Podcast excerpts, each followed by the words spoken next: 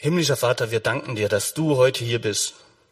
Immer in unserem Leben, aber auch jetzt gerade, dass du jeden von uns siehst, dass du auch die stürmische See eines jeden von uns kennst und dass du weißt, wohin es gehen soll. Und wir bitten dich, dass du heute ein Stück Leuchtturm in unser Herz gibst, dass du uns zeigst, was du von uns möchtest, was du uns zu bieten hast, dass du dein Wort in unsere Herzen legst und jeden da, wo er ist, berührst, beschenkst und weiterträgst. Wir danken dir für diese Möglichkeit, die wir heute Morgen haben, dass wir unter dein Wort kommen dürfen und dass du auch die Menschen, die dich noch gar nicht kennen, genauso liebst wie jeden anderen auch und dass du für jeden der himmlische Vater sein willst und kannst.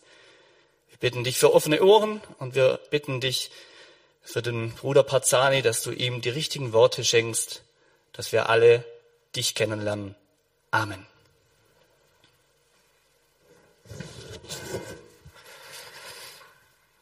Das Gebet hatte ich jetzt dringend nötig, weil zu diesem Thema habe ich in meinem Leben noch nie gesprochen. Das ist schon eine interessante Adresse hier bei euch. Äh, das Thema ist hier formuliert worden und ich muss gestehen, als ich das dann hörte, habe ich einen Augenblick gezuckt, weil ich bin mir sofort klar, über das Thema hast du noch nie in deinem Leben gesprochen und kann ich dazu überhaupt reden? Also, erstens war mir klar, dass was vorhin deutlich wurde, äh, letzten Endes in Trier Natürlich sagen wir, wie geht's weiter mit dem Land? Und jetzt gibt's Wahlkampf und Politik. Und ein Journalist hier aus der Region, der mich vorher anrief und mit dem ich über die Sachen sprach und der auch berichtete, das fand ich sehr, sehr gut in der Geildorfer Rundschau, ne, so, äh, der, der sagte, ja, das letzte, das ist dann, ist so ein gesellschaftspolitisches Thema der hat auch den Eindruck, da wird jetzt, äh, macht er jetzt Wahlkampf oder sagt er jetzt, macht er jetzt Konkurrenz für CDU und Grünen Parteitag oder so. Aber ich bin ja nicht Annalena Baerbock, auch nicht Robert Habeck, auch nicht äh, äh, Armin Laschet oder wie die Jungs da so alle, Mädchen da so alle heißen. Und dann dachte ich, eigentlich interessiert die Menschen doch vor allen Dingen, wie geht's in meinem Leben weiter? Nicht wahr? Die, die, die schweren, schweren Dinge, die unser Leben beeinträchtigen, die sind uns natürlich näher, da kann es ringsrum alles ganz toll sein. Aber wenn dir selber die Beine weggetreten werden, dann nützt dir auch nicht, dass die anderen sagen, es wird also ganz toll und mit Corona, das ist auch bald vorbei und äh, naja. Also was soll ich tun? Äh, Vorhersagen, es gibt ja den bekannten Satz, den kennen Sie vielleicht auch. Vorhersagen sind schwierig, besonders wenn es sich um die Zukunft dreht. Na, das, äh, es gibt eine sehr, sehr ernüchternde Erfahrung, die wir wissen können am Anfang des 20. Jahrhunderts, also so zwischen 1900 und 1910, vor dem Ersten Weltkrieg, war eine Zeit des Aufbruchs und des Optimismus. Und damals wurde sehr, sehr viel, das war so die Zeit, die Technik hatte eine, einen richtigen Schub bekommen und die Moderne fing an und, und die Leute in Europa hatten äh, den Eindruck, jetzt, jetzt, jetzt geht's los. Und es wurden damals ganz, ganz viele Vorhersagen geschrieben, wie jetzt das 20. Jahrhundert wird. Ist ja immer so, Jahrhundertwende und so, jetzt kommt eine Wende, was ist das? Und das Interessante ist, man hat ja heute all diese Vorhersagen und weiß, was ist daraus geworden. Und die Bilanz ist ernüchternd. Nicht ein einziges Ereignis, das wirklich dann die nächsten 100, 120 Jahre bestimmt hat, ist vorhergesagt worden. Nicht ein einziges, weder der Erste Weltkrieg noch der Zweite Weltkrieg, nicht der Aufstieg des Kommunismus und der Zusammenbruch des Kommunismus, nicht die, die Nazis, auch das Internet nicht. Keiner Mensch hat eine Ahnung gehabt davon. Keiner.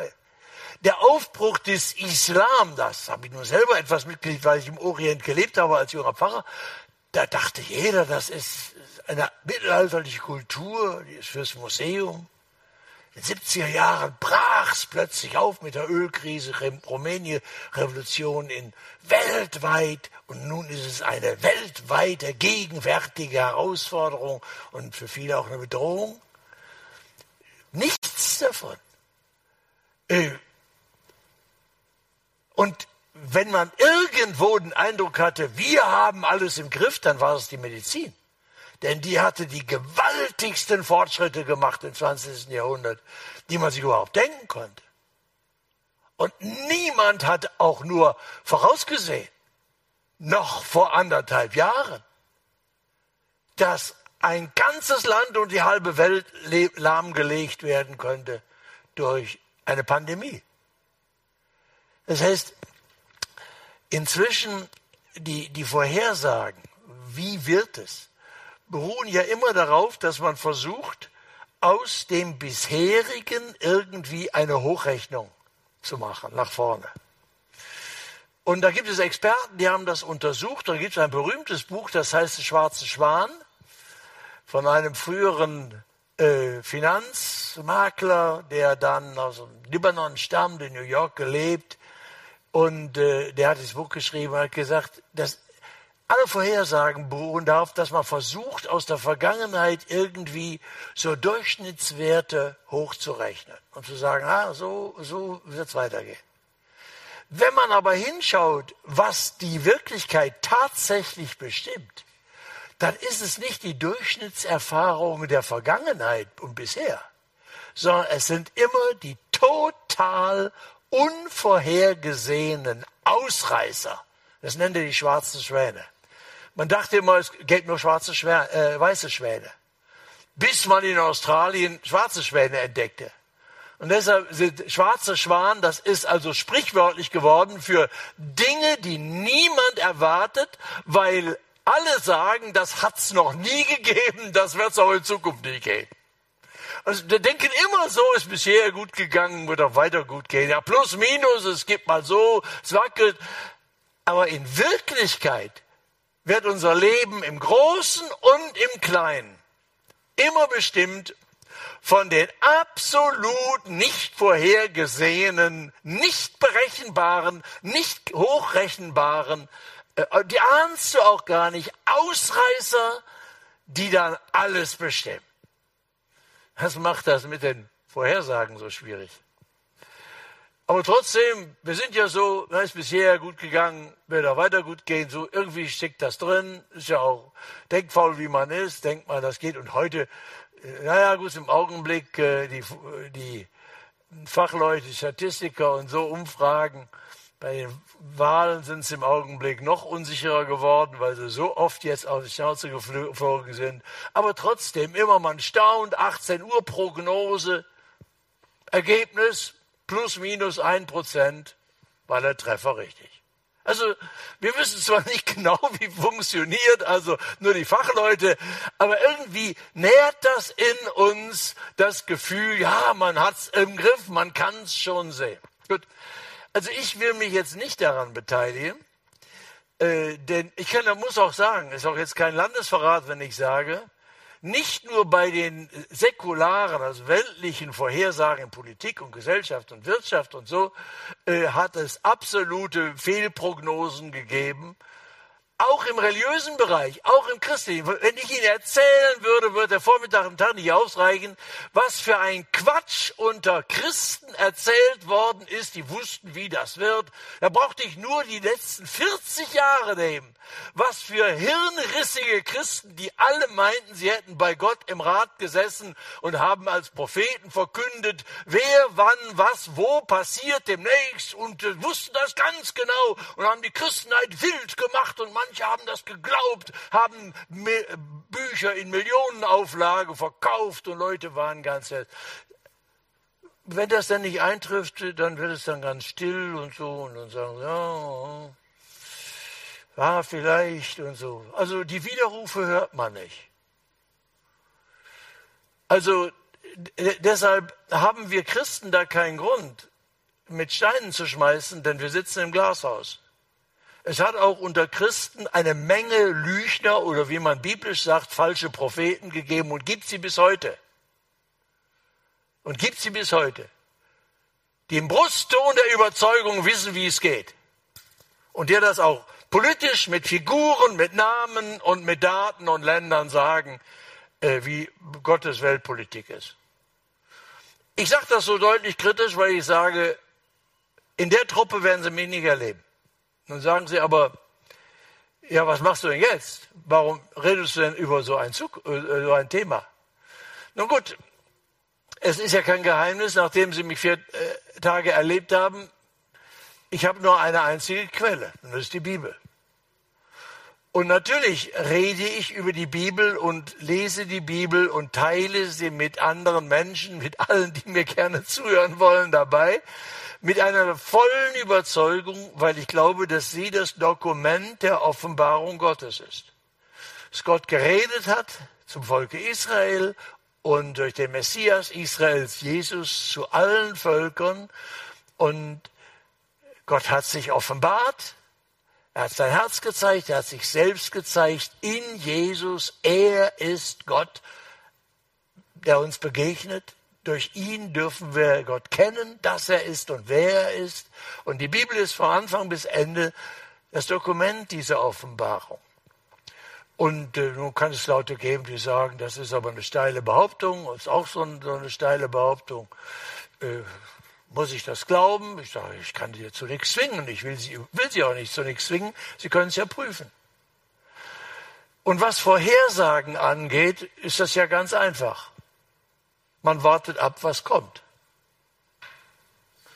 Schon innerhalb, in der Bibel ist das. Die Bibel, die Bibel lesen im Alten Testament, auch im Neuen, im Alten Testament besonders werden Sie feststellen, dass es immer die Mehrheit der Propheten waren so staatsfinanzierte Heilspropheten.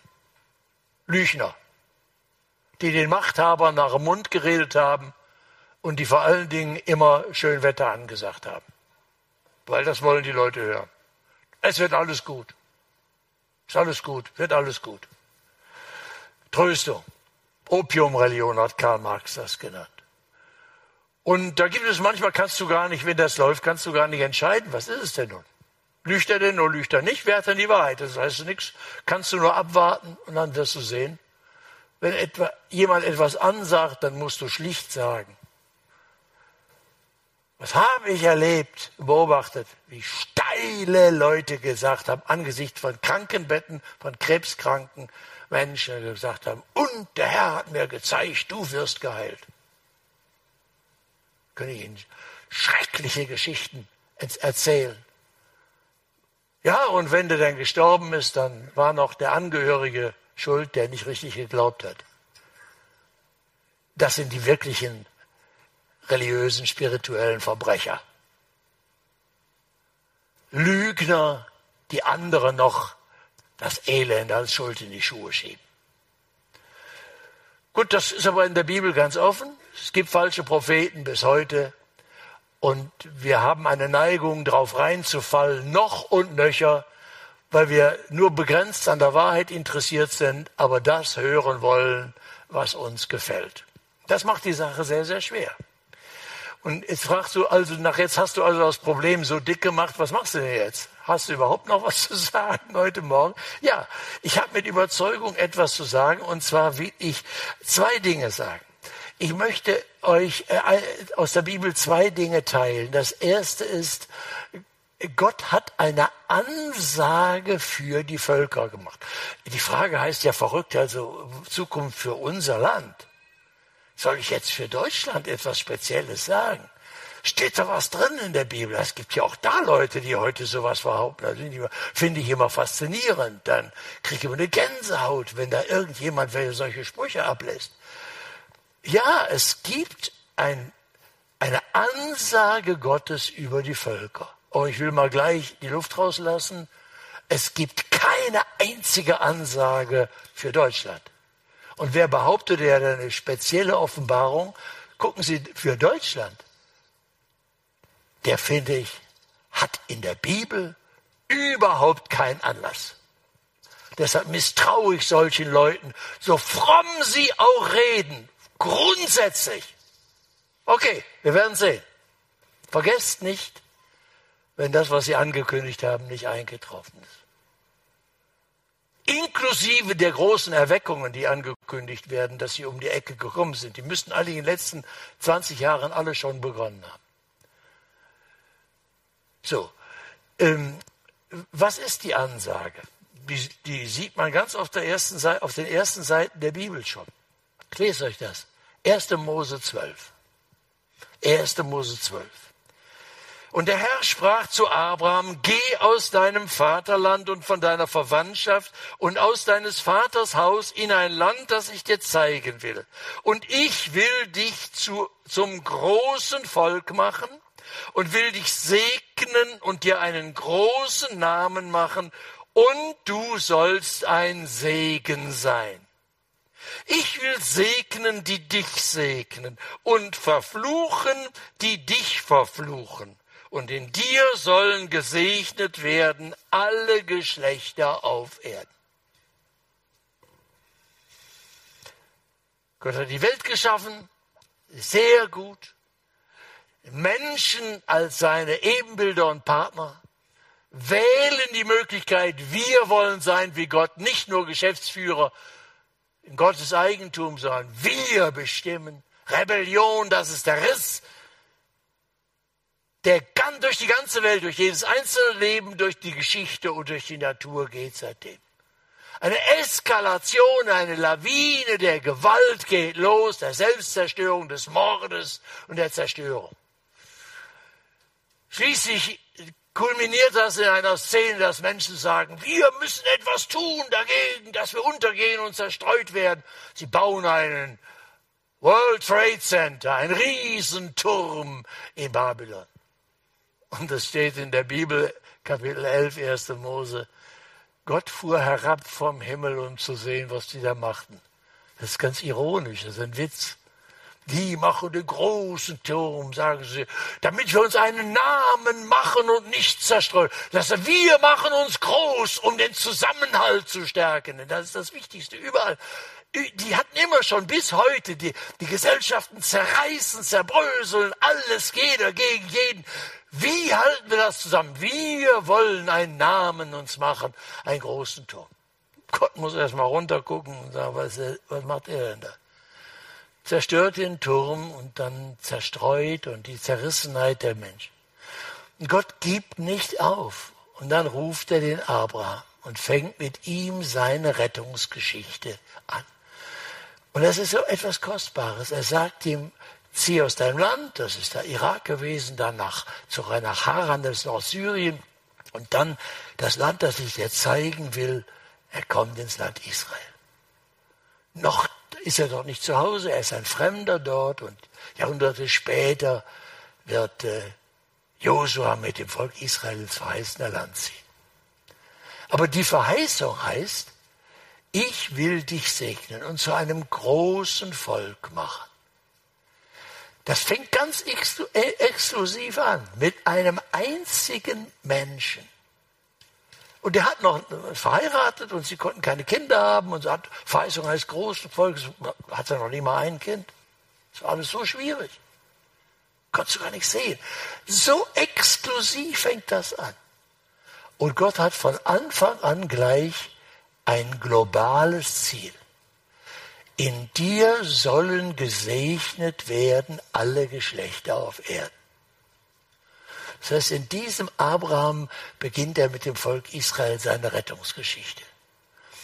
In seiner Treue. Er geht gegen alle Widerstände und gegen all Ungehorsam und gegen all Mist, den sie bauen, mit seinem Bundesvolk durch die Geschichte. Zu dem Ziel, dass der Messias Jesus kommt. Und dann öffnet er dieses, diesen Bund mit Israel so schreibt Paulus dann im Epheserbrief Kapitel 2 einmal, der Zaun ist abgebrochen. Die Begrenzung des Bundes, bis dahin war der, äh, der, die Unterschied so, das eine Bundesvolk Israel und die Völkerwelt, die ohne Gott lebten.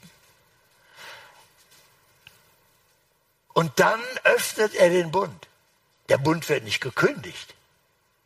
Israel wird nicht verworfen. Das haben manche Christen gesagt. Die haben ja nichts mehr, jetzt sind wir dran.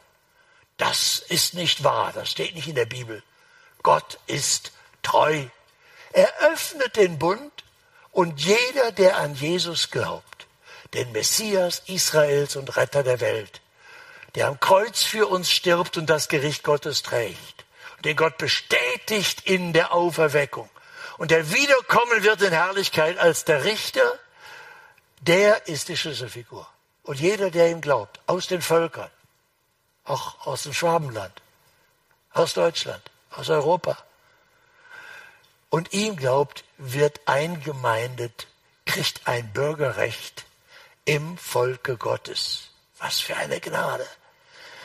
Ist unglaublich. Das ist jetzt fast 4000 Jahre her mit Abraham.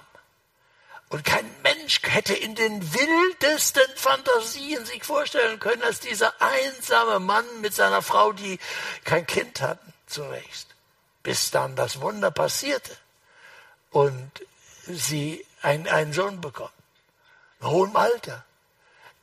Keiner hätte sich also vorstellen können, wir schauen jetzt zurück und sehen, was die Erfüllung ist. Während wir heute hier zusammen sind und Gottesdienst feiern, geht mit dem Drehen der Erdkugel und dem Aufgang der Sonne und dem Untergang um den ganzen Globus in allen Kontinenten, allen Bereichen. Millionen von Christen stehen auf und sagen, Jesus ist der Retter und er ist der Herr in allen Kulturen und Sprachen. Selbst in den Ländern, die noch vor 50 Jahren so zu waren, geschlossen waren, im kommunistischen Reich in Zentralasien oder in den arabischen, islamischen Ländern wie Saudi-Arabien total verschlossen oder Afghanistan. Länder, in die über Jahre, besonders die arabische Welt und islamische Welt, da kenne ich mich aus, weil ich das selber noch als junger Pfarrer erlebt habe, wie Missionare von dort kamen. Ich kannte eine Ärztin aus Aswan, die war 80, als ich sie kennenlernte und lernte eine neue nubische Sprache, um zu den Nubiern zu gehen, die man damals vertrieb, weil der Präsident Nasser den Aswan-Staudamm baute und die Täler flutete, in denen diese nubischen Dörfer lagen. Heute gibt es diesen großen Aswan-See dort. Und diese Frau hatte 40 Jahre als eine der ersten Ärztinnen in Deutschland dort gelebt. Sie kannte vier Menschen, die sich zu Jesus bekehrt hatten und sagt, drei sind abgefallen und einer ist verschollen. Sie hatte im Wüstensand Oberägyptens in der Liebe Jesu den Menschen gedient und ihnen das Evangelium gesagt und lernte jetzt eine neue Sprache, um mit den Eseln in die Dörfer zu ziehen und den nubischen Bauern, die vertrieben wurden, die Botschaft von Jesus zu sagen. Ich habe das noch selber miterlebt, dass aus der islamischen Welt kein Mensch wollte dahin, weil da konntest du keine Erfolgsberichte nach Hause schicken von Erweckungen und von Gemeinden. Das gab es nicht die sind verblutet. Seit dem 13. Jahrhundert, seit Raimundus Lullus, der nach äh, einem Mönch, der nach, äh, nach Algerien ging und dort ermordet wurde als Märtyrer starb, null Wirkung. Aber heute gibt es in Algerien und Nordafrika die ersten bodenständigen Gemeinden aus den Berbern. Unter Druck. Wahnsinn. Es passiert überall. Allen Völkern über Abraham, über Jesus für alle Völker zum Segen. Das ist unsere Chance. Aber hier steht auch ein sehr ernstes Wort. Ich will segnen, die dich segnen und verfluchen, die dich verfluchen. Durch Abraham ist nicht nur die Ansage, dass gesegnet werden, wer dem Abrahams Nachfolger Messias Jesus folgt. Ich will verfluchen, die euch verfluchen. Und das passiert in der Geschichte und ist passiert und wird passieren. Da können Sie sicher sein. Und er sagt das in aller Deutlichkeit, weil das wieder zur Nummer eins Bedrohung für unser Land wird. Im äh, Propheten Sacharja, da steht der Satz, den Gott sagt durch den Propheten, wer mein Volk anrührt, rührt meinen Augapfel an. Israel ist Gottes Augapfel. Und das ist, das ist der, der verheerende Weg Deutschlands, wenn man schon über Deutschland redet. Wir haben über die Jahrhunderte mit Reformation und Erweckungsbewegung viel, viel Segen erfahren, wie wenige andere Länder der Welt ist in diesen Teilen äh, der Welt das Evangelium verkündet worden. Ich habe gestern einen atemberaubenden Bericht gelesen, wie hier in Gschwend im Jahre 1901, genau vor 120 Jahren, drüben die Kirche, rappelvoll war 14 Tage, als der äh, äh, damals be bedeutendste Evangelist im deutschsprachigen Raum, Elias Schrenk, erst in Geilsdorf vorher und dann hier in Gschwend äh, gepredigt hat. Und Leute hatten keine Autos und sie sind geströmt aus dem ganzen Umlauf. Es gab keine Plätze in dieser Kirche. 14 Tage lang. Wir haben einen großen Segen in Deutschland gesehen. Aber dies ist das Land, das sechs Millionen Juden ermordet hat, sich vergriffen hat am Augapfel Gottes. Und dies ist das Land, in dem Judenhass jetzt auf den Straßen wieder ist. Jetzt in diesen Tagen auf den Straßen ist.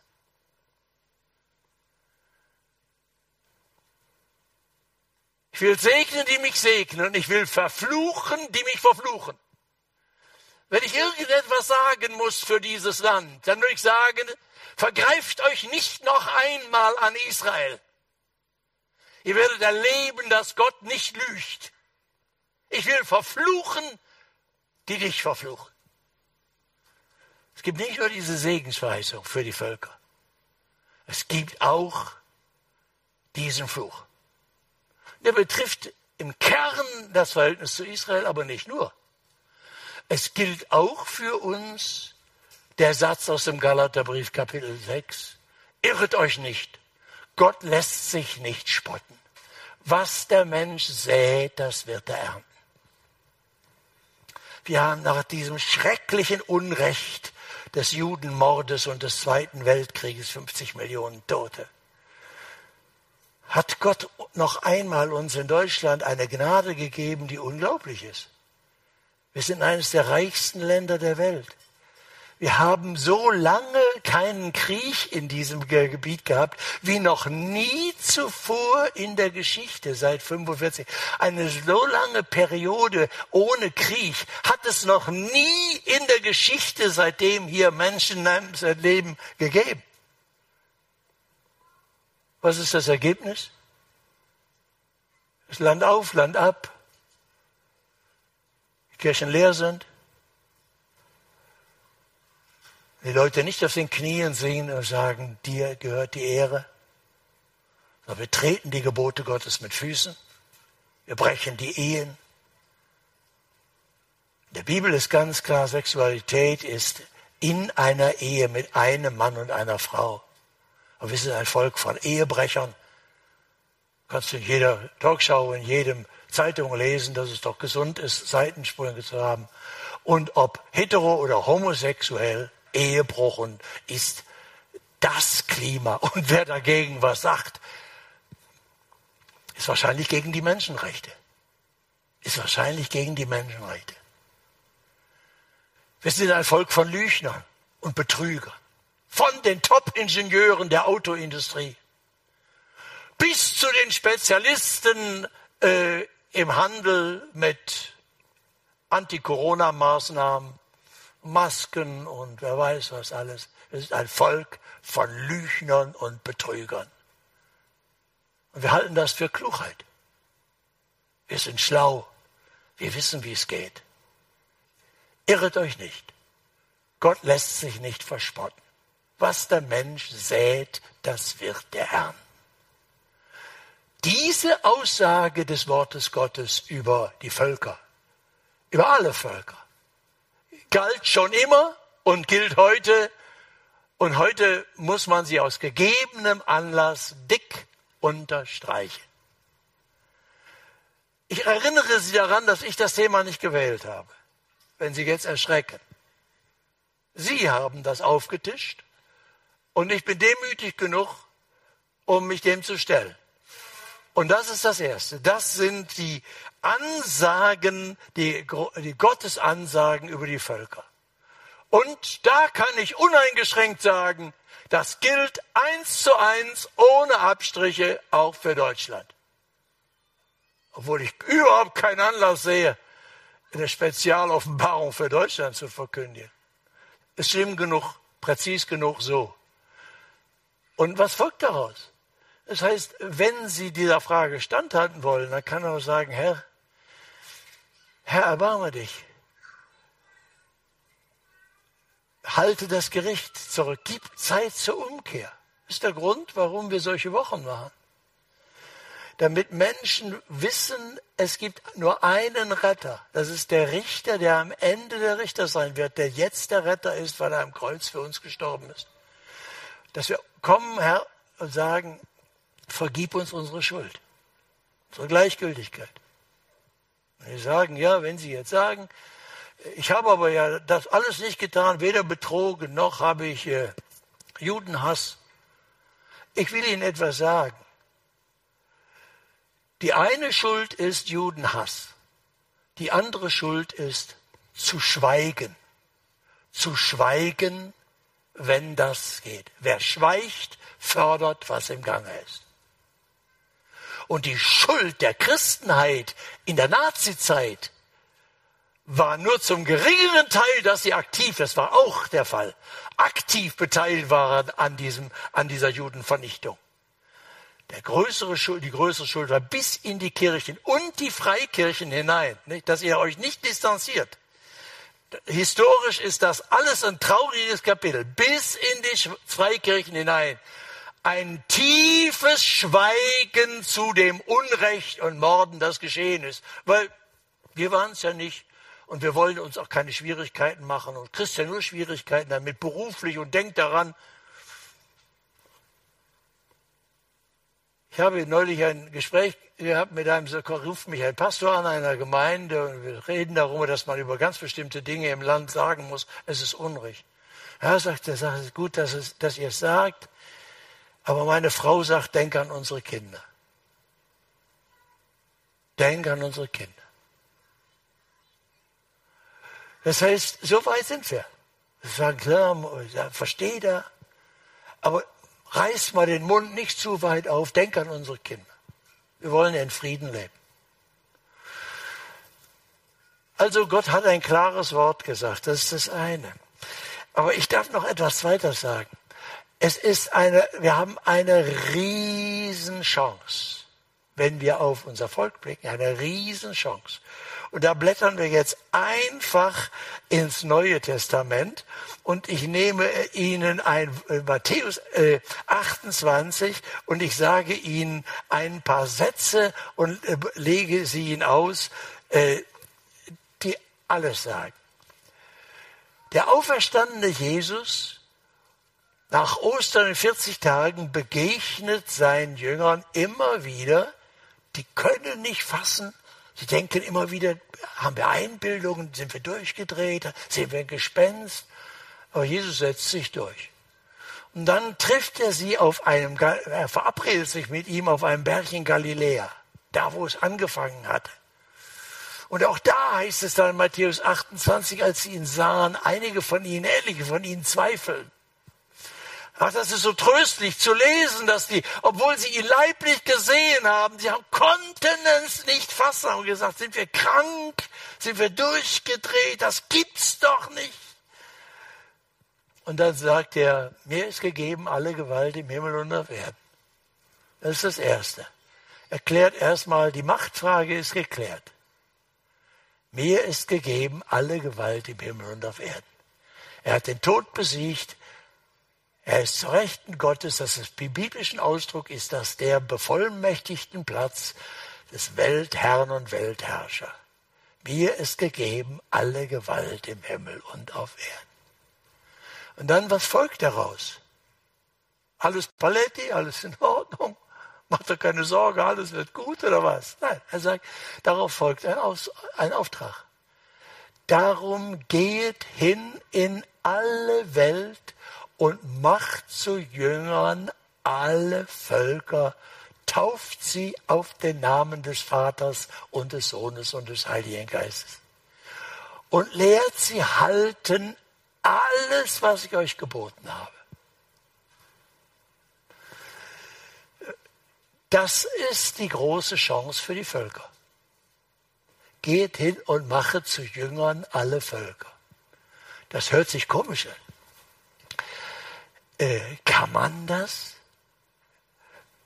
Wir möchten das ja gerne. Christen machen. Jünger von Jesus machen. Ja, geht doch gar nicht. Können uns einladen. Ist doch ein Wunder, wenn das passiert. Warum sagt Jesus das? Nun, er wusste ganz genau, dass das ein Werk ist, das nur Gott schaffen kann. Aber er gibt einen Auftrag und er sagt, ich habe alle Gewalt. Aus dieser Vollmacht als Weltherr und Retter, die er hat, sendet er seine Jünger, unter denen etliche sind, die zweifeln.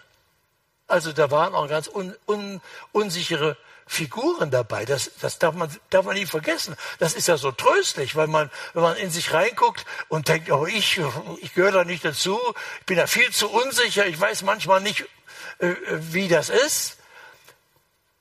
Die schickt er, sagt, macht zu Jünger, lehret sie, heißt es da, also macht zu Schülern heißt das wörtlich.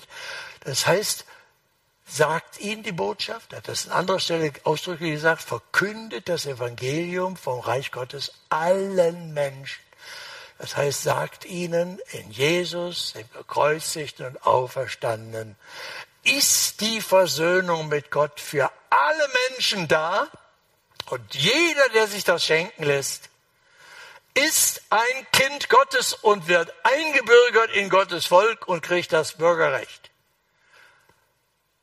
Jeder gilt allen in Israel und in der Völkerwelt. Hier ausdrücklich, mache zu Jüngern.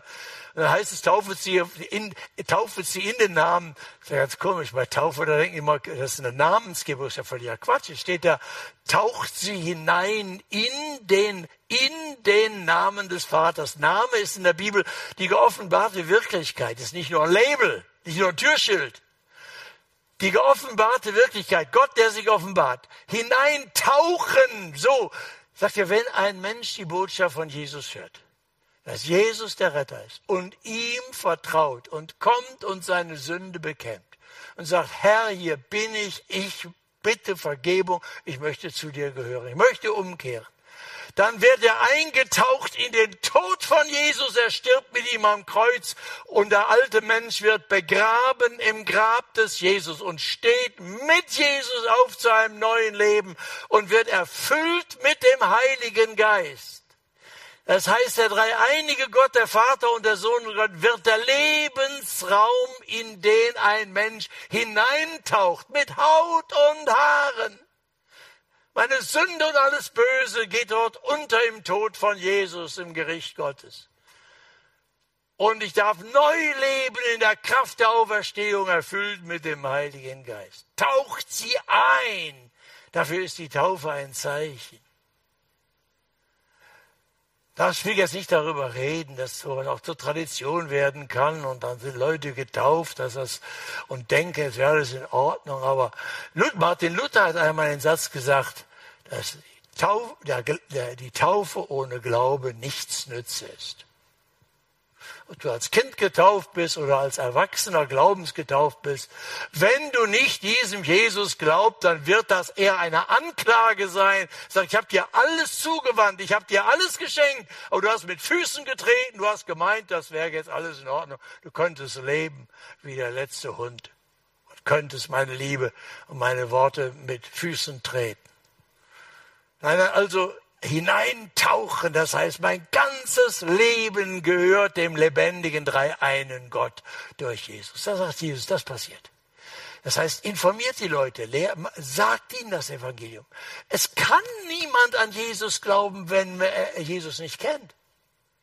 Wie sollen die Menschen, man denkt immer, das ist das Christentum ist so bekannt, einer weiß etwas von äh, Präzises über Jesus. Die Leute haben die bizarrsten Vorstellungen, wenn man es ihnen nicht sagt. Wie sollen sie, wie sollen sie Jesus äh, kennen und sich ihm zuwenden? Deshalb ist das mit so fünf Tagen nicht getan. Ich bin ja froh, dass der Glaubenskurs kommt und lasst es nicht, äh, lasst es nicht sein. Auf alle Weise, persönlich und, und in Versammlungen und über Medien und WhatsApp und was auch immer.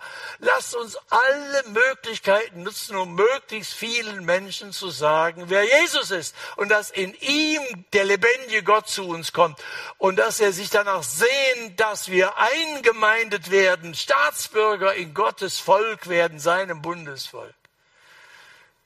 Und dann steht hier diese komische Formulierung, dass Jesus sagt, mache zu Jüngern alle Völker.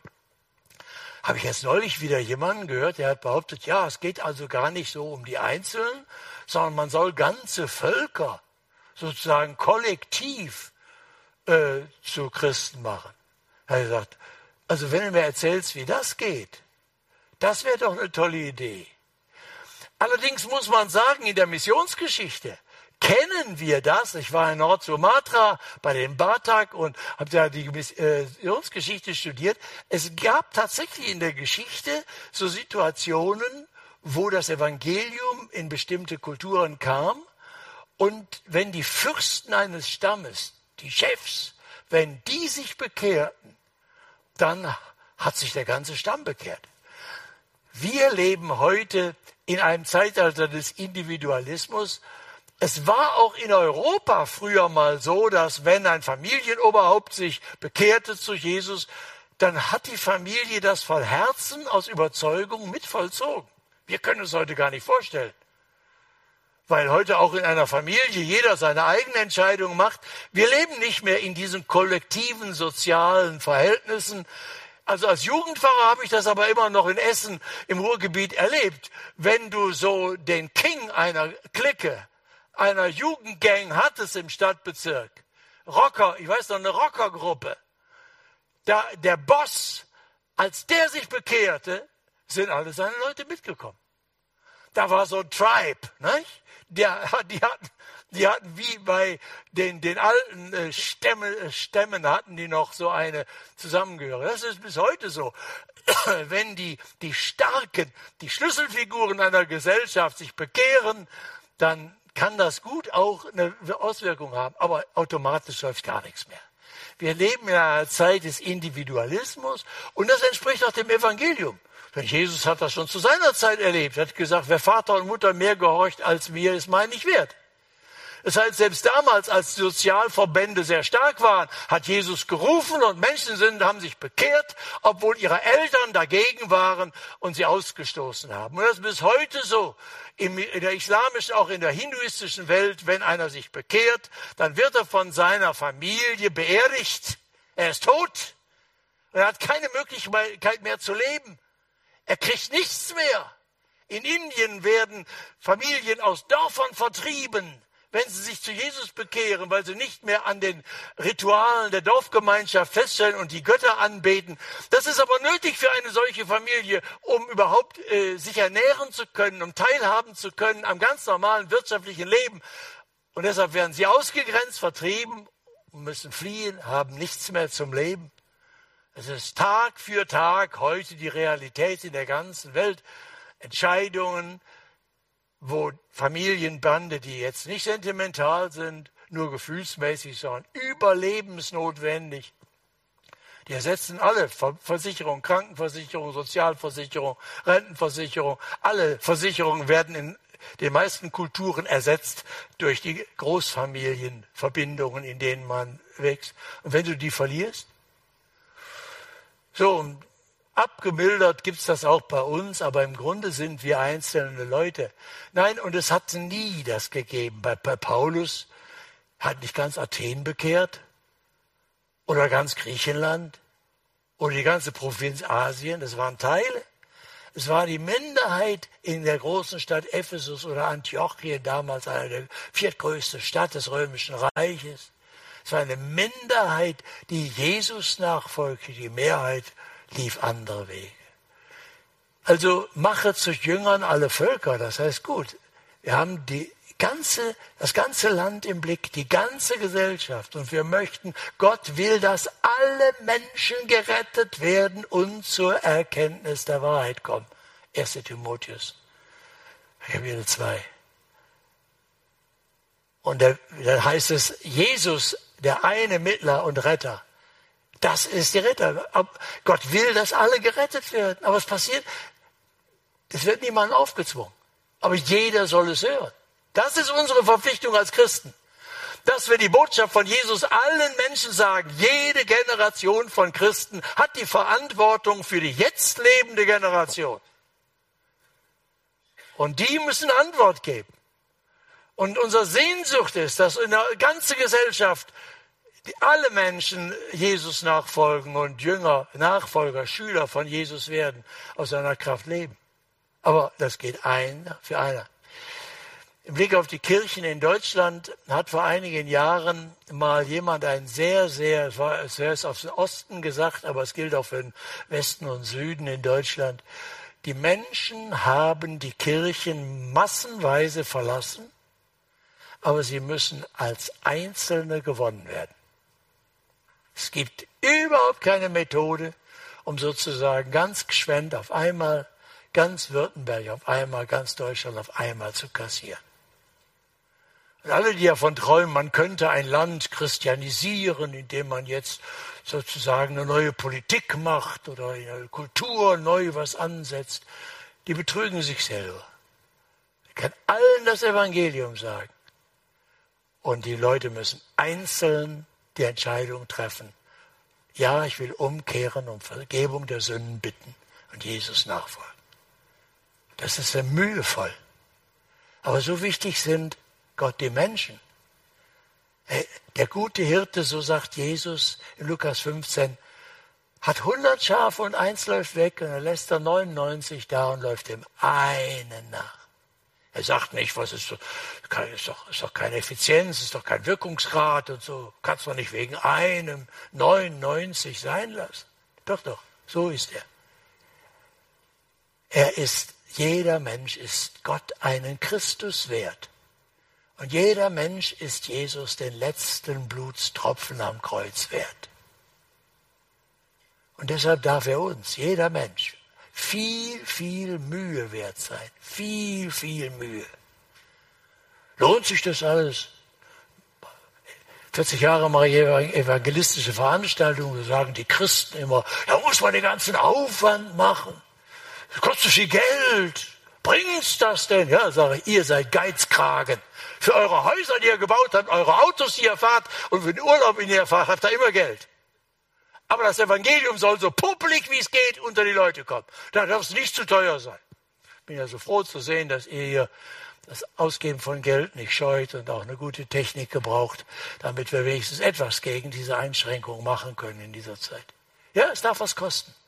Und nicht nur Geld, sondern auch unser Blut, auch unsere Lebenskraft, auch unsere Karrieren, auch unseren Komfort. Es darf was kosten, weil es Gott seinen Sohn gekostet hat und Jesus sein Leben. Das ist die Riesenchance. Mache zu Jüngern alle Völker. Das heißt, die Verkündigung des Evangeliums ist der Nummer eins Dienst, den Christen einem Volk tun können. Mit nichts, mit nichts glauben sie nicht. Es gibt keine christliche Politik. Es gibt wohl Christen hoffentlich in der Politik, die nach Gewissen das Beste tun, suche der statt Beste. Aber es gibt keine christliche Politik. Lass doch nicht belügen. Wir werden das Land nicht verändern, anders als dass das Evangelium verkündet wird und Menschen sich bekehren. Ich sehe immer und immer wieder, wie Leute Systeme entwickeln, das, ja, das ist zu mühsam. Und das geht ja sowieso nicht. Und da kommst du ja nirgendwo hin. Da müssen wir irgendein anderes soziales, politisches, kulturelles Konzept finden, wie wir diese Gesellschaft oder dieses Land jetzt bringen. Betrügt euch nicht, es gibt keinen anderen Weg, als den Jesus gesagt hat. Mache zu Jüngern alle Völker taufet sie auf den Namen, also evangelisiert, ruft sie zu Jesus, bekehren, taucht sie ein in den Namen des Vaters, des Sohnes. Und dann kommt und lehret sie halten, was ich euch geboten habe. Denn mache zu Jüngern heißt ja Schüler. Bekehrung heißt ja, ich werde jetzt ein Schüler von Jesus. Und ein Schüler werden heißt ja nicht, ich weiß schon alles, dann brauche ich kein Schüler mehr zu sein. Ich lebe jetzt mit Jesus und will mit ihm leben und ich will jetzt lernen, was es heißt, mit ihm leben zu lernen. Ja, sagt er. Und da muss man jetzt unterrichten. Lehret sie halten alles, was ich euch geboten habe. Alles in der Bibel. Deshalb ist Bibel lesen das A und das O. Bibel auslegen und Bibel miteinander teilen und einander lehren ist das Grundnahrungsmittel für jedes Wachstum. Und wenn mir etwas Sorge macht, wenn ich heute ins Land schaue, dann macht mir nicht Gottlosigkeit Sorge, die ist schlimm genug, sondern dass in Christen, dass Christen da sind, die wirklich mit Herzen sagen, ja, ich will Jesus nachfolgen und kennen kaum die Bibel. Und es ist ihnen zu mühselig, jeden Tag eine Viertelstunde Zeit rauszuhauen und die Bibel. Muss man doch nicht, ist ja so gesetzlich, muss man nicht jeden Tag eine Bibel lesen. Sie blieben beständig in der Apostellehre, heißt es von der ersten Gemeinde. Beständig, regelmäßig. Nur was ich regelmäßig lese, das werde ich einverleiben, das wird in mein Herz kommen. Und nur was ich in meinem Herzen habe, wie die Engländer das nennen, knowing by heart. Das heißt auswendig können. Knowing by heart. Vom Herzen her kennen. Nur das, was ich vom Herzen her kenne und auswendig weiß, kann ich im Alltag anwenden. Und nur was ich regelmäßig lese, pflanze ich in mein Herz. Und nur was ich gemeinsam mit anderen Christen studiere, prägt mein Leben. Vielleicht enttäuscht Sie das, wenn ich das sage. Die größte Gefährdung heute ist nicht die Gottlosigkeit der Gesellschaft, sondern die Bibelvergessenheit der Christen. Und das ersetzen keine Lobpreislieder, so gut die sind. Und auch kein Gemeinschaftsgefühl ersetzt das, was das Wort Gottes ist. Das ist unsere Nahrung. Lehret sie halten. Also halten heißt ja äh, aufnehmen, zur Kenntnis nehmen, einverleiben, tun, umsetzen in der Praxis. Das heißt ja, lehret sie halten alles, was ich euch geboten habe. Übrigens ist das das Geschäft des Heiligen Geistes. Johannes 16 sagt Jesus, ich will euch den Tröster senden, den Heiligen Geist. Er wird euch an alles erinnern, was ich euch gesagt habe. Das Werk des Heiligen, der Heilige Geist redet nicht von sich selber, er redet von Jesus. Und er erinnert uns an alles, was der Heilige Geist gesagt hat. Ihr könnt die Wirkung des Heiligen Geistes daran beobachten, dass er die Leute in die Bi zum Bibellesen treibt, weil sie einen Hunger haben, das Wort Gottes genauer kennenzulernen und zu behalten und anzuwenden. Das ist die Wirkung des Heiligen Geistes. Welche der Geist Gottes treibt, die sind Gottes Kinder. So, das ist das Werk des Geistes. So, und das ist eine Riesenchance. Der Auftrag steht. Ich, ist mir nicht bekannt, dass Jesus den zurückgenommen hat. Und wenn ihr wirklich ernsthaft fragt, hat unser Land eine Zukunft? Dann nur, nur darin, dass wir diesen Auftrag erfüllen. Jesus hat versprochen, dass wenn wir ihm folgen, jeder dem Volk auch Salz der Erde sein wird. Das heißt, er sagt nicht, das müsst ihr sein, bemüht euch, das zu sein, das ist Quatsch, das ist eine Zusage, das seid ihr. Das heißt, ihr habt eine erhaltende Wirkung in der Fäulnis dieser Welt. Das ist der Segen, den er gibt. Das kann man nicht machen. Das schenkt Jesus. Licht der Welt, Salz der Erde. Das ist eine Zusage. Das kann man nicht produzieren. Wie werde ich gesellschaftlich relevant? Das ist völliger Quatsch. Das ist Volk Jesus. Tu, was er sagt. Sei ein Zeuge in Wort und Tat. Leb aus dem Wort Gottes jeden Tag. Leb im Gebet, leb in der Gemeinschaft des Volkes Gottes, der Jünger. Denn nur so können wir uns ergänzen und gegenseitig ermutigen und korrigieren. Ich bin ans Bibellesen als junger Kerl nur dadurch gekommen, dass ich Freunde gehabt habe, ja, als ich Teenager war, die gesagt haben, hör mal, wie war's denn? Hast du heute deine stille Zeit gehabt? Ah, ich gesagt, ich habe verpennt. Habe gesagt, macht nichts, aber morgen früh stellst du den Wecker wieder. Du brauchst es. Üb es. Sie wissen das doch. Wie viele Jogger sind hier? Sie wissen doch genau, dass man trainieren muss. Wie viele von Ihnen gehen in Fitnessclub?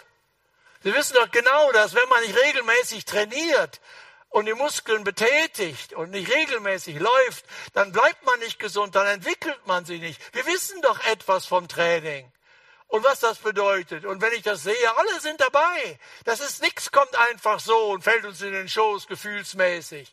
Sondern wir müssen die Gaben, die wir haben, trainieren, einüben und dann wird's lebensprägend. Warum sollte das mit dem Bibellesen anders sein? Ist doch echtes Leben.